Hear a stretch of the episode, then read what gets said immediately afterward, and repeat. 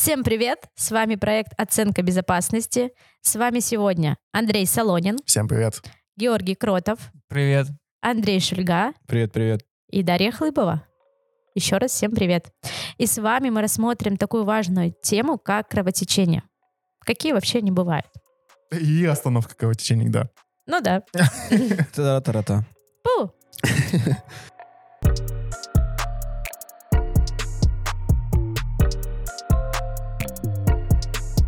Кровотечения бывают разных видов. Их можно разделить на артериальные, венозные. Георгий, следующий какой вариант может быть? Капиллярные. И смешанные. И внутренние. Ну что, давайте начнем по порядку от худшего к более Безобидному. безобидному, Более да. безобидному. Самое худшее — это артериальное кровотечение. Как мы можем понять, что это артериальное кровотечение? Это яркая алая кровь, которая вытекает из организма, да? Можно так сказать? Да, конечно.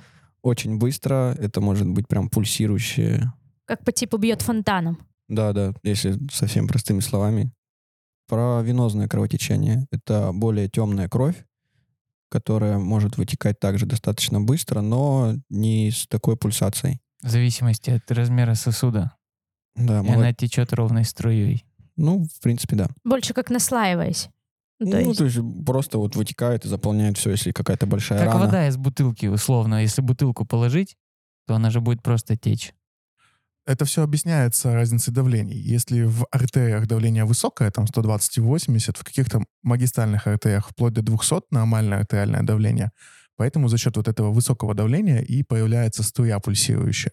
И артериальная кровь, она оксигенирована, то есть она после того, как насытилась кислородом. Поэтому- Поэтому, она алая, А- яркая. А венозная кровь, то есть это та кровь, которая уже отдала свой кислород тканям и все питательные вещества. Ну, тут больше про, ди- вопрос про кислород. Да. И она уже темная. Да, бордового, бордового бордового цвета. цвета. И вены — это сосуды низкого давления. Там обычно там 10-12 до 30 миллиметров ртутного столба давления в венах.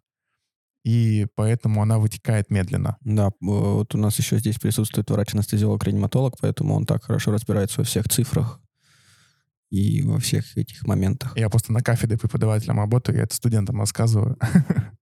Так сказать, закрепляю информацию А. еще раз. Маленький ликбез для всех. Есть еще вариант э, капиллярного кровотечения. Это одно из самых безобидных. Возникает там при различных ссадинах, э, небольших порезах. И оно... Царапины. Ссадины. Есть слово, я сказал. А, Спасибо.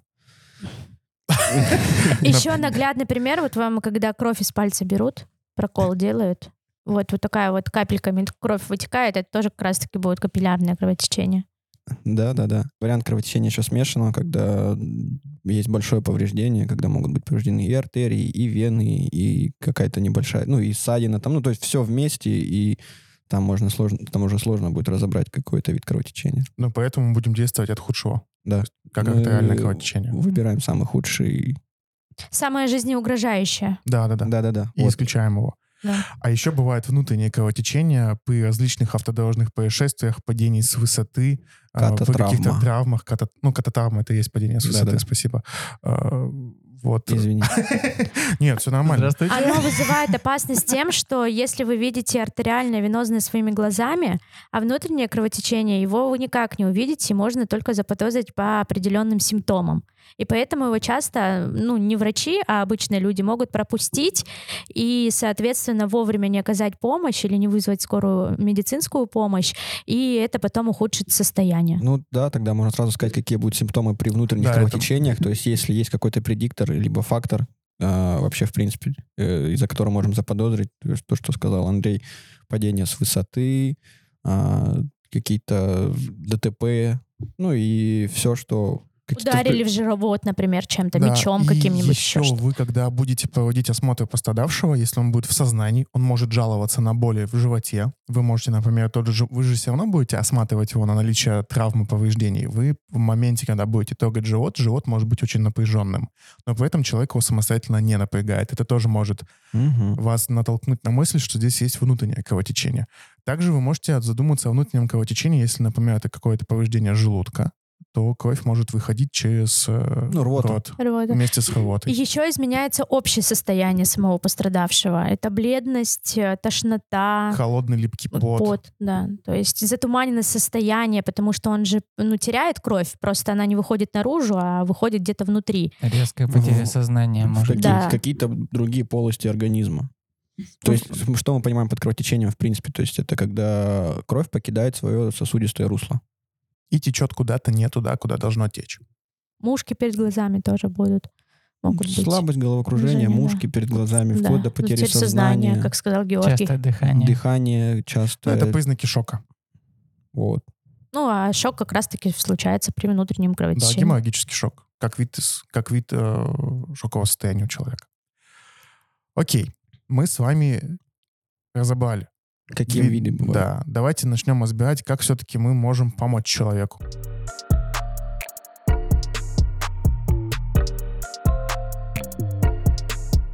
Вот мы с вами видим у человека Алую пу- пу- пульсирующую Пульсирующую. струю. из- Понимаем, из что руки, это, например. да. Понимаем, что это артериальное кровотечение. Андрей, что мы будем делать? А, какие варианты вообще есть развития наших действий? Это мы можем а, пальцевое прижатие а, артерий выше места поражения. То есть кровь же у нас идет от а, сердца и дальше там по конечностям распространяется. То есть чтобы отстранить это кровотечение, мы должны э, сделать прижатие выше. У наш декан постоянно спрашивал, что сделает э, троечник хирург и что сделает отличник хирург, если увидит кровотечение. И он рассказывал, что типа отличник хирург начнет задумываться, как его остановить, какой инструмент ему понадобится, что он может сделать, а троечник возьмет и заткнет дырку пальцем. Но по поводу пальцевого прижатия всегда помните о собственной безопасности. Это оценка безопасности не- непосредственно на месте происшествия. После этого вы должны обеспечить себе индивидуальными средствами защиты. Это надеть перчатки себе на руки. И только после этого приступать к пальцевому прижатию артерии. А Если это повреждение каких-то магистральных сосудов, и мы видим там кровотечение, допустим, а, обильное из э, предплечья, то мы можем придавить э, плечевую артерию, допустим, а, прижать ее к плечевой кости. Вообще, в принципе, мы всегда прижимаем артерии каким-то там костным образованиям, с- э, то есть где можно это предъявить. То есть нельзя просто сделать так, что там непонятно где нажать и все остановится. Э, Если это плечевая артерия, то это в плечевой кости между бицепсом и трицепсом э, плеча. А точки пальцевого прижатия вы можете посмотреть на нашем курсе, который находится на степике. Поэтому мы не будем сейчас на этом зацикливаться. О, кстати, да, там картинки будут, Да. точки все есть, то есть можно придавливать, э, если повреждение сонной артерии, там есть картинки, где как шеи придавливать, если это бедро, тоже там можно все прекрасно посмотреть. Ну, Про руки, плечо мы все сказали. Мы придавливаем и ищем более какой-то надежный способ остановки кровотечения. Да. Например, как жгут. Да, да, в дальнейшем можно рассмотреть наложение жгута выше места повреждения. А, также есть еще варианты в максимальном сгибании конечностей и подкладывании валика. А, чтобы валик давил э, вашей целой конечностью на поврежденный сосуд. Как раз это будет аналог пальцевого прижатия, но уже с помощью каких-то средств. И ваши руки освободятся, вы сможете дальше оказывать первую помощь. да, по поводу наложения жгута, жгут накладывается также выше. Обычно а, первый тур при наложении жгута, то есть э, он как раз э, несет функцию именно ос- остановки кровотечения. Все остальные туры это уже Фиксация Закреп- жгута. Зафиксация. Фи- именно фиксация жгута. А, Также мы должны помнить про время наложения жгута. Ну, по разным источникам оно может варьировать. Сейчас это в, в среднем час. Не, не стоит закрывать э, жгут какими-то, какой-то одеждой, там, э, и, в принципе, терять его из виду, да, скажем так. И, кстати, вообще жгут же не, накла- не накладывается на голое, правильно? Голую конечность. На голову конечность не накладывать. Я про то, что сверху не нужно его закрывать чем-то, чтобы когда там уже пациента транспортировали там на скорой в какое-то медучреждение, чтобы про него никто не забыл. Да, на этапе сортировки, если, например, будет несколько пострадавших, и на одном из них будет жгут, жгут должен быть виден, чтобы врачи в медицинском учреждении понимали, что здесь время уже тикает, нужно делать это быстрее. А если мы жгут замотаем какой-нибудь шиной, наложим на него повязку рыхлую, его будет не видно, а, и кровотечения не будет. Врачи могут его на моменте сортировки немножечко отложить. Пропустить. Да, и поэтому нужно, чтобы жгут было всегда видно. И по-хорошему еще нужна записка всегда с временем наложения жгута. по поводу того, что под жгут надо что-то подложить, э, ну, э, просто какую-то ткань. Ну, это до повреждения кожи и все остальное. Мгм. Обязательно про это надо тоже не забывать. А что, вот смотрите, час прошел, и что нам делать? Если вы в городе, то в течение часа к вам 100% приедет скорая медицинская помощь и поможет вам уже более профессионально. А если нет? Если мы в лесу каком-нибудь? А, Можно его ослабить на короткое время. А что входит, ну вот ослабить, это что, я как понимаю, чуть-чуть так приспустить жгут, подождать там немножко и обратно перетянуть. Но на А самом на деле самом ты деле же прекрасно нет. понимаешь, что это спорный момент. Да. Потому что многие инструктора первой помощи и преподаватели первой помощи до сих пор не могут прийти к единому мнению. Кто-то говорит, что жгут э, не надо трогать, потому что вы не высококвалифицированный специалист, и вы можете ослабить жгут. И за те же 15 минут будет такое кровотечение, что вы не успеете потом наложить жгут выше. И многие прикрываются тем, что проблема конечности — это второстепенная проблема со спасением жизни. То есть уже потом в дальнейшем будут э, спасать врачи. Мы жгут ослабляем не для того, чтобы напитать конечности, мы жгут ослабляем, чтобы не повредить нерв. Именно для этого мы это делаем. А есть еще вторая ветка этой истории, что через час мы должны ослабить жгут на 15 минут, чтобы, во-первых, ослабить давление на нерв, чтобы какое-никакое питание по коллатералям было. Вот. Но мы жгут накладываем выше места наложения нашего жгута еще раз. То есть ослабить это, можно сказать, полностью снять на 15 минут. Ослабить жгут — это полностью Просто снять вопрос жгут. в том, что вот э, на 15 минут снять, сколько крови вытечет за Да, эти да, 15 да, это минут. очень и принципиально. какие риски умереть после этого от массивной кровопотери. Вот, поэтому, ну, я и хотела, чтобы на- для- до наших слушателей это была донесена информация, чтобы они запомнили. Лучше тогда уже просто оставить жгут и передать уже вместе со жгутом без снимания, без расслабления никаких. Это дискуссионный вопрос, в котором до сих пор нету четкого ответа, регламентирующего ваши действия. Где-то грустит один Георгий. Вообще, кстати, помимо настоящего жгута существует множество альтернатив. Во-первых, много модификаций жгутов есть, которые вы можете, например, докупить в аптечку положить. Либо же нет аптечки со жгутом под рукой. Есть альтернативные варианты, о которых вы можете узнать, пройдя наш очный курс. Мы там все подробно рассказываем, показываем, как э, можно наложить э, методики. э, Очень просто сможет даже сделать ребенок. Ну, из чего можно сделать жгут? Например, из ремня. Да? Из тряпочки и палочки. Кофта, да, обычная, также с палкой, я думаю. Все так.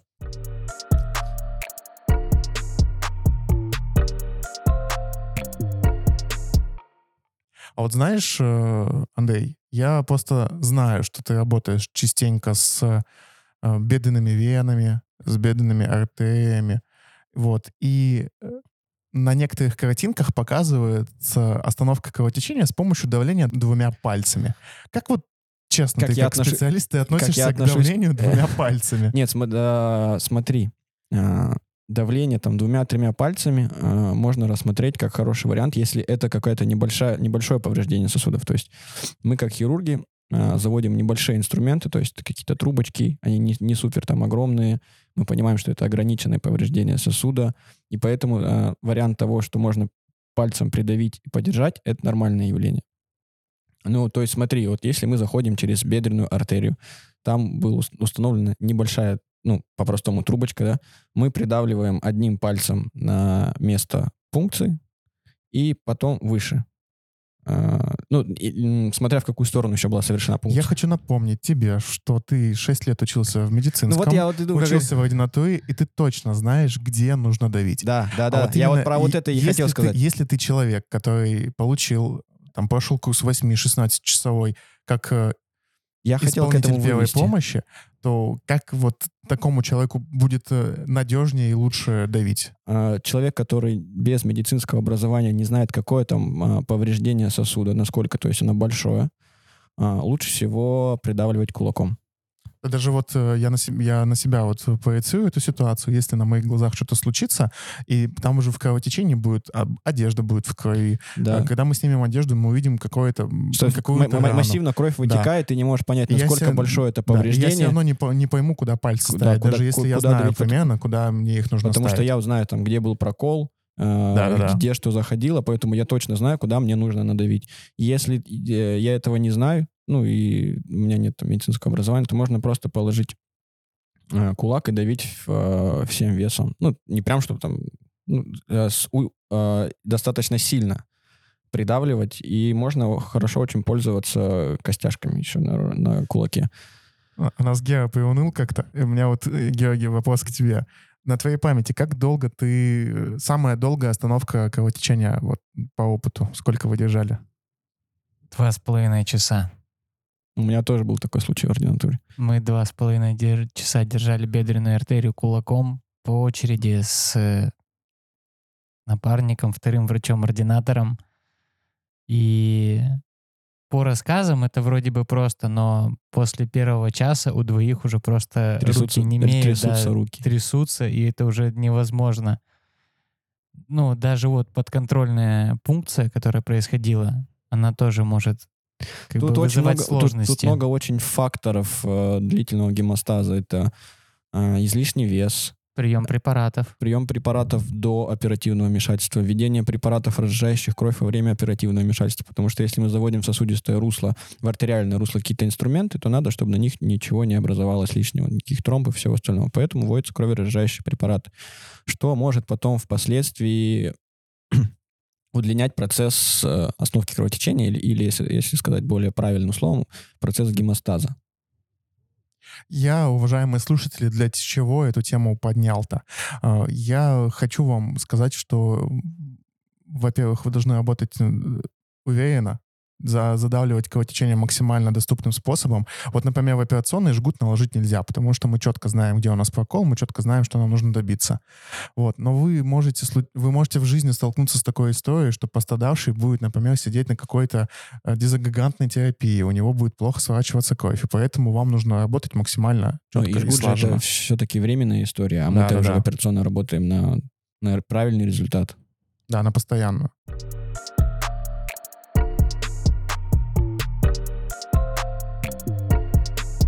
Если подрезюмировать, то как мы... а, Артериальное кровотечение, все признаки — это яркая алая кровь, которая пульсирует. Останавливаем ли мы это а, пальцевыми прижатиями, либо наложением жгута. Жгут накладывается на один час. Обязательно его ничем не закрываем, а, то есть чтобы он был виден. И как можно быстрее транспортируем. Накладываем повязку на Под, под жгут какую-то ткань еще обязательно подложить. И записку. Записку с временем, накладываем на рану э, асептическую повязку и иммобилизируем конечность И обязательно. не закрываем жгут во время наложения повязки. Вопрос о том, что делать через час, вы должны задать нам на очных курсах, и мы с вами еще раз подискутируем на эту тему. А если вы наши подкасты слушаете с другого региона, обязательно задайте этот вопрос э, своим инструкторам первой помощи, потому что мы считаем, что очные курсы обязательно нужно посещать всем. Напоминаем, что наш проект «Оценка безопасности» реализуется при поддержке Росмолодежь Гранты и Амурской государственной медицинской академии. Получается, всем спасибо. Пока.